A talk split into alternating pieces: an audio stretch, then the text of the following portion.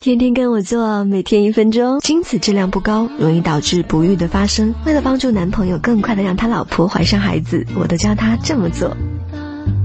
一、控制裆部温度低于体温一到二度，睾丸才能产生大量精子。上班久坐、长期开车都会让裆部过于封闭，而导致温度上升，所以应该多站立、多走动。若实在懒得动，就买把扇子啊，经常给裆部扇扇风，注意散热就好。二、规律作息，戒烟戒酒，睡眠不足容易造成内分泌失调。大量饮酒和吸烟过度也对精子有害，这些都会增加精子畸形的发生率哦。三、均衡饮食，精子的整个生成、成熟和获能的过程需要维生素 C、维生素 E、锌、硒和脂肪酸等，缺乏营养会直接影响精子的活力和液化能力。蔬菜、坚果和鱼类应搭配食用。四、性生活适度，短时间内持续多次或性欲旺盛，无法正常排泄，都可能引发前列腺炎，就会大大降低精子的成活率哦。